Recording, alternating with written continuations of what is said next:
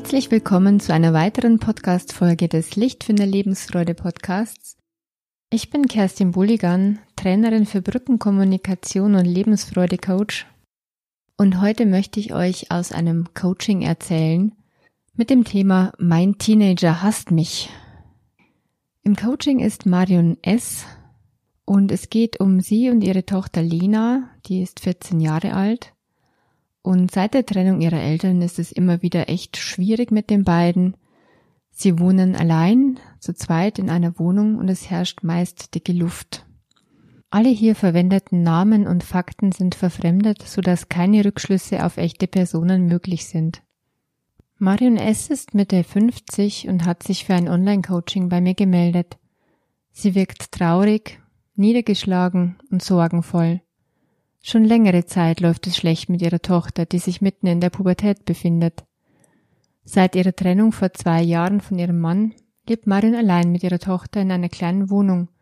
Marion arbeitet hart, um ihnen beiden ein gutes Leben zu ermöglichen und tut alles für ihre einzige Tochter. Doch die hat sich mehr und mehr zurückgezogen und wünscht sich keinen Kontakt außer dem Allernötigsten. Es kommt häufig zu Streit zwischen den beiden, und die Atmosphäre ist die meiste Zeit sehr angespannt. Im Drei-Stunden-Coaching erzählt sie mir ihre Geschichte und schildert ihr Problem. Nachdem ich ihr gut zugehört habe und ihr ganz viel Empathie geben konnte, gebe ich ihr eine Kurzeinführung in ein paar Grundbegriffe der Brückenkommunikation, denn diese ist bei Beziehungsproblemen immer Kern meines Coachings. Im Folgenden habe ich für euch die wichtigsten Erkenntnisse aus dem Coaching-Gespräch zusammengefasst es ist natürlich ein Prozess, Erkenntnisse zu gewinnen, neue Sichtweisen herauszuarbeiten, dabei zum Beispiel zu lernen, eine Bewertung von einer Beobachtung zu unterscheiden, von echten Gefühlen zu sprechen und damit die Verantwortung für sich zu übernehmen, echte Bedürfnisse herauszufinden, keine bloßen Wünsche oder Lieblingsstrategien. Dass dieser Prozess so läuft, dazu ist einige Vorarbeit, wie gesagt, im Gange. Ich habe daher alles sehr stark komprimiert und Marions Antworten sind entstanden aus dem längeren vorherigen Coaching-Gespräch. Ich frage Marion S., was ist das Problem? Was kannst du beobachten? Und sie antwortet, ich beobachte, dass sie extrem unhöflich ist zu mir. Sie ist faul und respektlos. Und ich sag darauf, unhöflich, faul und respektlos sind Bewertungen, keine Beobachtung. Versuch doch mal nur zu beschreiben, was du wirklich beobachten kannst, als würde es eine Kamera aufnehmen. Na gut, sie sagt, ich kann beobachten. Sie redet extrem leise und immer von mir weg, meist sogar während sie sich abwendet oder davon geht. Sie stellt selbstverständliche Forderungen, dass ich was Gutes einkaufe für sie, dass ich sie abhole und Fahrdienste leiste, dass ich ihr tolle Klamotten kaufe und jederzeit der Geldbeutel offen ist.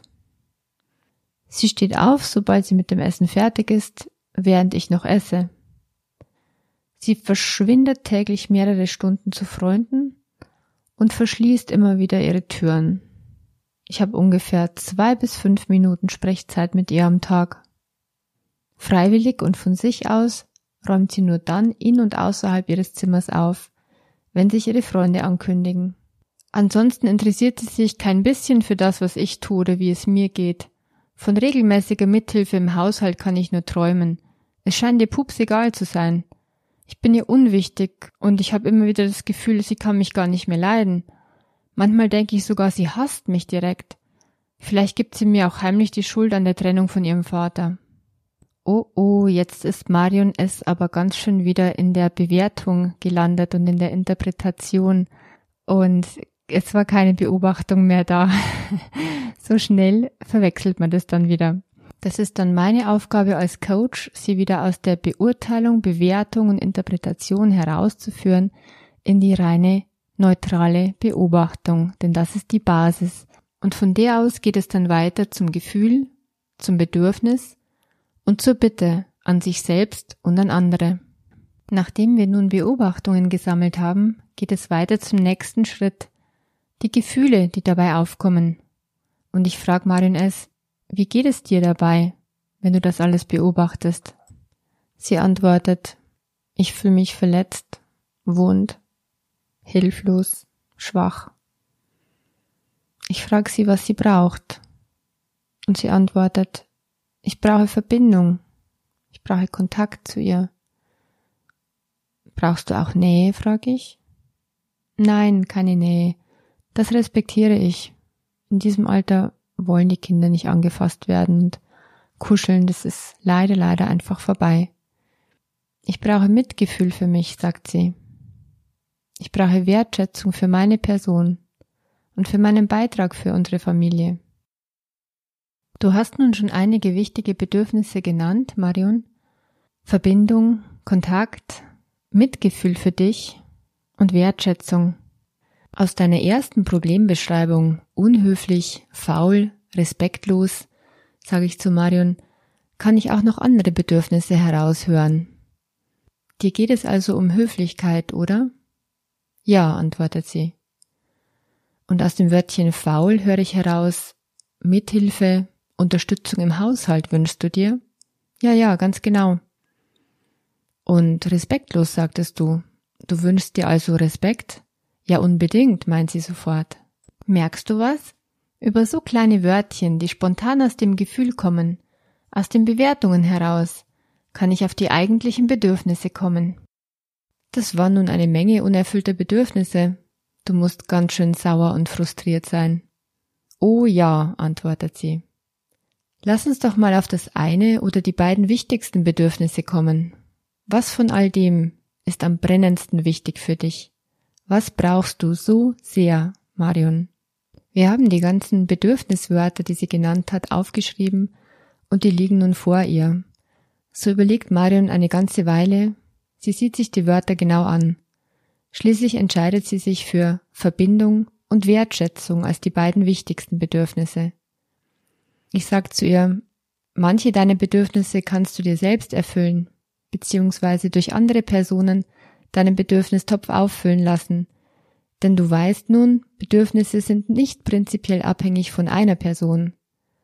Und wenn du das starke Bedürfnis nach Verbindung hast, gibt es auch Wege, wie du dir Verbindung zu anderen Menschen erfüllen kannst. Hast du das gut geschafft, dann bist du nicht mehr ganz so hungrig danach, und deine Tochter muss nicht hauptverantwortlich dafür sein, verstehst du? Sie erfüllt sich ihr Bedürfnis nach Verbindung ja auch anderweitig, nämlich mit ihren Freundinnen. Marion wendet ein, aber ich wünsche mir doch mehr Verbindung zu ihr. Ich antworte, das ist auch verständlich, und doch sorge erst einmal selbst für dich, für eine gute Verbindung nach innen und für mehr Verbindung zu deinen eigenen Freunden. Ist es möglich, dass du da mehr unternimmst in der Hinsicht? Sie meint sofort, ja, auf jeden Fall. Die vernachlässige ich wirklich ziemlich. Und es stimmt schon, an den Tagen, an denen ich selbst gut Kontakte hatte und schöne Unternehmungen, da bin ich auch tatsächlich nicht so hungrig nach Kontakt zu Lena.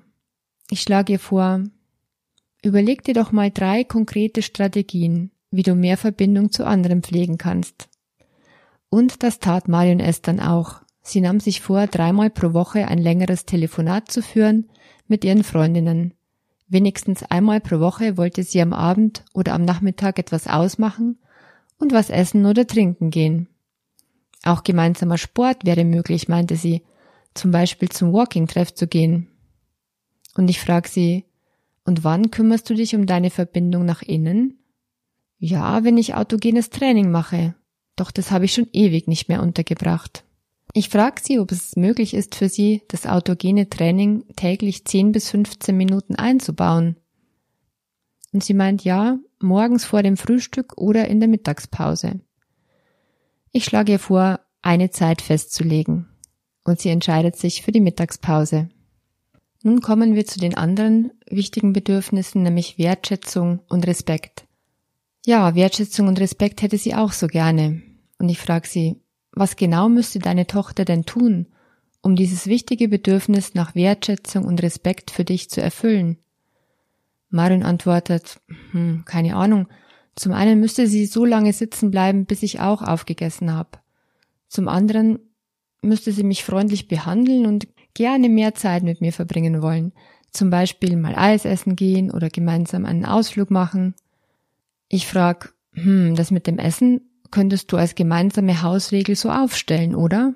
Und füg noch hinzu, leichter akzeptiert wird sowas immer dann, wenn wir es mit einem Bedürfnis begründen.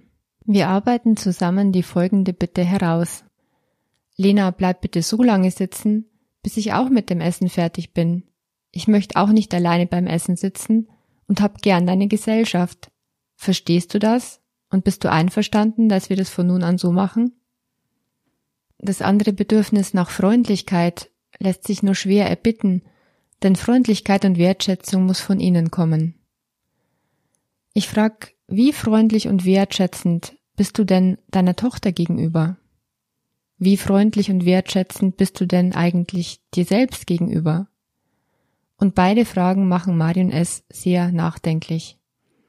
Sie muss zugeben, dass sie selbst oft harsch in ihrem Ton ist, nörgelnd, kritisierend, manchmal auch befehlend in ihrer Not. Auch mit sich selbst geht sie sehr hart ins Gericht und ist häufig mit ihrer eigenen Leistung unzufrieden. Ich frage sie, was davon kannst du dir selbst geben an Freundlichkeit und Wertschätzung? Wertschätzung für mich und meine Leistung könnte ich mir selbst geben. Mir mal selber auf die Schulter klopfen und sagen, hast eigentlich echt gut gemacht die letzte Zeit. Auch Verständnis kann ich in mir aufbringen, dass sie sich ablösen muss, dass es ein notwendiger Prozess ist, sich abzulösen. Trost kann ich mir geben, dass diese Zeit vorbeigehen wird und sie hoffentlich irgendwann wieder zugänglich bzw. normal wird. Dabei habe ich zugegebenermaßen manchmal zu sehr an mich gedacht. Das tut mir echt leid. Ich frage Marion S., willst du ihr das mal sagen, dass dir manches leid tut? Und sie antwortet, ja, ich glaube, das ist eine gute Idee. Ich frage sie, was zum Beispiel tut dir denn leid? Und sie antwortet, dass sie die Trennung und so viel Schweres, was damit zusammenhängt, miterleben musste. Dass ich mich danach auch oft aus dem Staub gemacht habe, weil ich es kaum ertragen habe, zu Hause zu sein und ich mein Leben komplett neu ausgerichtet habe. Dass wir uns so sehr voneinander entfernt haben und dass sie nicht wirklich mehr ein fröhliches Kind ist. Das tut mir so leid. Kannst du dir selbst denn verzeihen? frage ich Marion S. Das ist schwer, antwortet sie. Ich schlage ihr die Sätze von Ho'oponopono vor und fordere sie auf, mir nachzusprechen. Es tut mir leid. Bitte vergib mir. Danke. Ich liebe dich. Dieses uralte hawaiianische Vergebungsritual kann so wirksam sein. Und ich ermuntere sie, diese Sätze zu ihrer Tochter zu sprechen, zu sich selbst und auch zu ihrem Leben. Zum Leben deshalb, weil wir es bedauern, dass uns das passiert ist, dass wir diese Erfahrung machen müssen. Und all das hat unsere Seelenschale beschwert mit Steinen und indem wir diese vier Sätze sprechen, schaffen wir es, dass unsere Seelenschale wieder frei wird von all den Steinen der Schuld und all den schweren Erfahrungen, die darin liegen. So wird unsere Seelenschale wieder frei und leicht. Spricht diese Sätze deshalb in drei Richtungen, rate ich ihr. In drei Richtungen. Zur Tochter, zu dir selbst und zum Leben. Es tut mir leid, Bitte vergib mir. Danke. Ich liebe dich. Natürlich werden diese Sätze nicht direkt zur Tochter gesprochen, sondern nur in einer Art Meditation, entweder im Sitzen auf dem Meditationskissen oder wenn man eben allein ist und aus dem Fenster sieht oder bei einem Spaziergang lassen sich diese vier Sätze ganz wunderbar sprechen und Schritt für Schritt und mit jedem Satz wird die Seelenschale etwas mehr befreit von all den schweren Steinen der Schuld und der schweren Erfahrungen. Ich frage Marion auch, was kannst du ihr gegenüber von nun ab verändern? Was kannst du anders machen? Nach einigem Überlegen sagt sie, ich kann ihre Privatsphäre mehr respektieren, indem ich wirklich anklopfe und warte, bis sie hereinsagt und nicht wie bisher klopfe und schon im Zimmer stehe, ich kann aber auch Forderungen stellen und sollte mir das vielleicht öfters erlauben, Forderungen zu stellen und darauf bestehen, dass sie eingehalten werden. Ich wende ein Forderungen hört niemand wirklich gern. Und Forderungen bedeutet auch, ihr zwei seid nicht auf Augenhöhe. Und was ein Teenager braucht in der Pubertät ist, dass er wirklich auf Augenhöhe behandelt wird. Marion fragt etwas verwundert, wie sonst soll ich durchsetzen, was ich will, wenn ich nicht fordere? Und ich schlage ihr vor, stelle Bitten. Stelle Bitten, klare, deutliche Bitten. Und ziehe deine Konsequenzen, wenn sie nicht erfüllt werden. Werden sie nicht gehört, dann sorge selber gut für dich und gucke, wozu du überhaupt noch bereit bist und von Herzen Ja sagen kannst. Wenn es dich sauer macht, sag Nein bei der nächsten Bitte ihrerseits. Dann könntest du auch eventuell nicht mehr als Fahrdienst zur Verfügung stehen. Beim nächsten Mal nicht mehr einfach nachgeben einer Forderung ihrerseits oder eben ihren Konsum und ihre Bequemlichkeit nicht länger unterstützen. Ich frage Marion, wie geht es dir jetzt? Und sie antwortet, etwas erleichtert, etwas beruhigter, etwas freier. Ich frage sie, gibt es auch etwas Gutes über deine Tochter zu erzählen? Und sie antwortet, gute Frage. Ehrlich gesagt ist mir der Blick dafür etwas verloren gegangen. Mir fällt spontan wenig ein, außer dass sie ziemlich gut aussieht, super gepflegt ist, zwei beste Freundinnen hat, mit denen sie schöne Freizeitaktivitäten unternimmt. Hm, sportlich ist sie auch. Sie spielt Tennis und geht regelmäßig joggen. Für ihre Freunde ist sie eigentlich immer da und kümmert sich. Manchmal sagt sie, danke Mama, gut hat's geschmeckt. Ganz selten drückt sie mich mal kurz. Das sind dann die echten Highlights. Manchmal, eigentlich, wenn ich ehrlich bin, immer mal wieder, schickt sie mir ein Herz und schreibt mir, dass sie mich lieb hat. Manchmal lächelt sie mich an. Manchmal lachen wir über unsere beidseitige Sturheit vor kurzem ist sie freiwillig zu einem Familientreffen mitgegangen. Okay, also sind mir doch ein paar Sachen eingefallen, sagt sie. Und ich lächle. Ja, das sind doch ein paar Sachen. Das ist doch schön. Um den Fokus noch mehr auf das Positive zu lenken, schlage ich ihr vor, dass sie von nun an jeden Tag in einem Notizbüchlein wenigstens eine Sache notiert. Eine Sache, die ihr positiv an Lenas Verhalten aufgefallen ist wenigstens eine. Und dann schlage ich ihr vor, dass sie diese Sache dann auch laut ausspricht. Lena, mir ist heute aufgefallen, dass du die Teller in die Spülmaschine geräumt hast. Lena, mir ist heute aufgefallen, dass du den Müll weggeräumt hast. Da bin ich echt froh. Das freut mich. Unterstützung kann ich wirklich gut gebrauchen. Wie geht es dir jetzt, Marion? frage ich sie. Auf einer Skala von eins bis zehn, wo würdest du dich einordnen? Und sie antwortet, hm, 6,5. Juhu, es ist Licht in Sicht. Am Anfang des Coachings war ihre Einschätzung noch bei drei gewesen. Das ist doch eine deutliche Steigerung. Am Ende des Coachings kamen wir nochmal auf die ursprüngliche Aussage zurück, mein Teenager hasst mich. Und ich frage sie am Ende, stimmt das wirklich? Hasst dich dein Teenager? Was meinst du? Wirst du wirklich von Lena gehasst? Und Marion muss den Kopf schütteln und sagen, ich glaube nicht wirklich. Vermutlich steht sie sich einfach nur selbst im Weg, genauso wie ich das manchmal tue. Und die Hormone können ja wirklich fürchterliche Sachen bei uns Frauen anrichten. Das ist ja später in den Wechseljahren nochmal mindestens genauso schlimm, wie es in der Pubertät damals war. Ich sage zu ihr, wusstest du eigentlich, dass Hass und Liebe die zwei Seiten derselben Medaille sind, weil wenn mir ein Mensch egal ist, dann habe ich keines dieser starken Gefühle. Gib euch beiden die Chance, die Medaille wieder umzudrehen. Vertraue in die Liebe, die da auch auf der anderen Seite noch ist. Und ich frage sie, wie ist es eigentlich mit deiner Liebe zu dir selbst? Auch daran kannst du jeden Tag arbeiten. Je mehr du dich selbst lieben kannst, umso mehr Liebe kannst du aussenden und umso mehr wirst du auch von anderen wiederbekommen. Dazu gebe ich dir einen wunderschönen Affirmationssatz mit, den du bitte vor deinem autogenen Training täglich fünf bis zehnmal zu dir sagst. Danke, dass ich mich selbst immer mehr liebe und annehme und immer mehr Liebe zurückbekomme. Danke, dass ich mich selbst immer mehr liebe und annehme und immer mehr Liebe zurückbekomme. Jetzt scheint Marion S. sichtlich erleichtert und ich entlasse sie aus dem Coaching mit einem guten Gefühl und dem Vertrauen, dass die beiden das schon ganz gut bewältigen werden. Und mit guter Laune, viel Humor und noch mehr Gelassenheit und immer wieder tiefem Durchatmen kommt ihr zwei viel besser durch diese schwierige Zeit, sage ich ihr zum Schluss.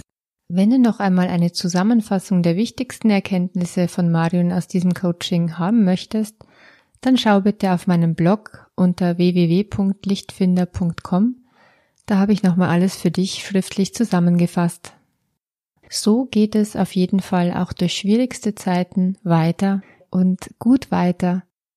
Das wünsche ich dir, falls du auch so einen widerspenstigen Teenager zu Hause hast mit einer harten Schale.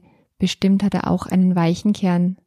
Alles Liebe für dich und deine Familie, deine Kerstin von Lichtfinder.